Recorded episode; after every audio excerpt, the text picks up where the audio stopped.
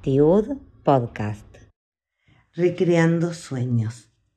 Esta historia comenzó con la llegada del nuevo milenio, cuando sorpresivamente Vera, en los sesenta y pico de su vida, dejó trascender su sueño secretamente callado. Guardarlo por más tiempo habría sido resignar la posibilidad de resignificarlo, soltar la chance de crecer, construir y forjar nuevas posibilidades. Poner su deseo sobre la mesa era dejar de ocultarlo, reconocerlo y comunicar con claridad el compromiso que estaba dispuesta a asumir. Fue un poco de todo, pero al fin y por fin se rompió el silencio. Vera encontró en las clases de hibrid del Ulpan el remanso que necesitaba. Realmente estaba orgullosa de sus logros, contenta de estudiar la lengua que tanto amaba, de sentirse reconocida, protagonista, dejando fuera de este espacio procesos negativos que tanto la angustiaban.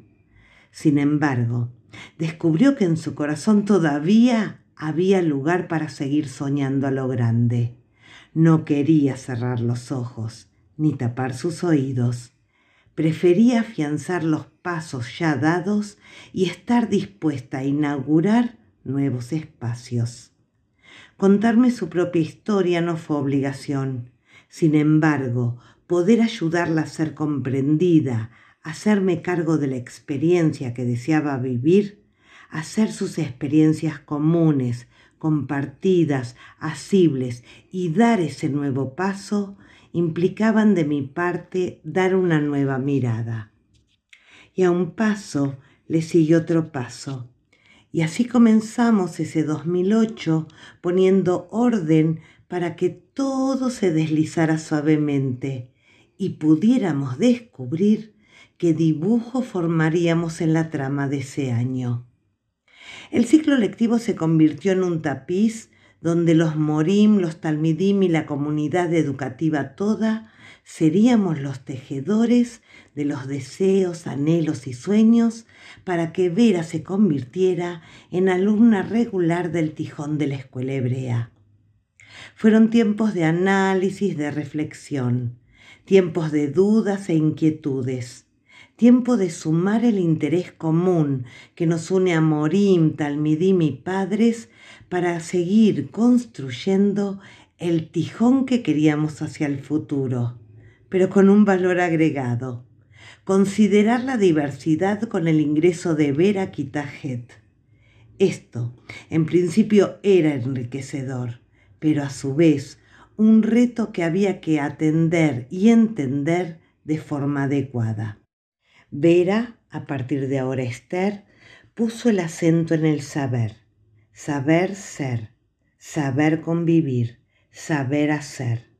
Fue un ejemplo de compañerismo, solidaridad y ayuda a sus púberes compañeros cuando hubo que resolver tareas difíciles. Siempre tuvo esa palabra de aliento hacia quien quizá ese día la necesitaba.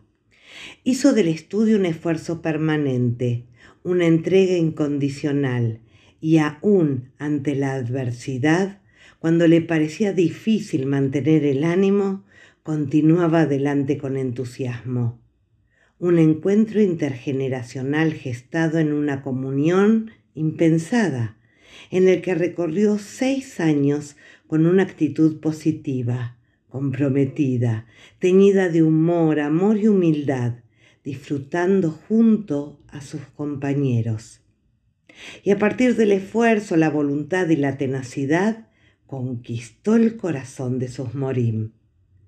A pesar de que algunos creyeron que no iba a llegar, que no lo lograría, Esther supo desde el principio qué tenía que hacer para conseguir su más valioso y ansiado premio, el diploma que la reconoció como Bogueret Tijón de la Escuela Hebrea Dr. Herzl, y con asistencia casi perfecta.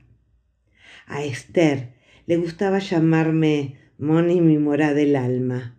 Para vos, mi querida Talmidá, que convertiste tu sueño en realidad, que supiste disfrutar, enriquecerte con nuestra cultura, con nuestra lengua, que profundizaste tus conocimientos en historia y Tanaj, que sorteaste dificultades con el deseo de saber, que lograste realizar el esfuerzo para llegar a ese gran momento de tu vida. Trascender es seguir viviendo. Esther falleció unos meses después de lograr su título. Para ella, todo mi amor y mi reconocimiento.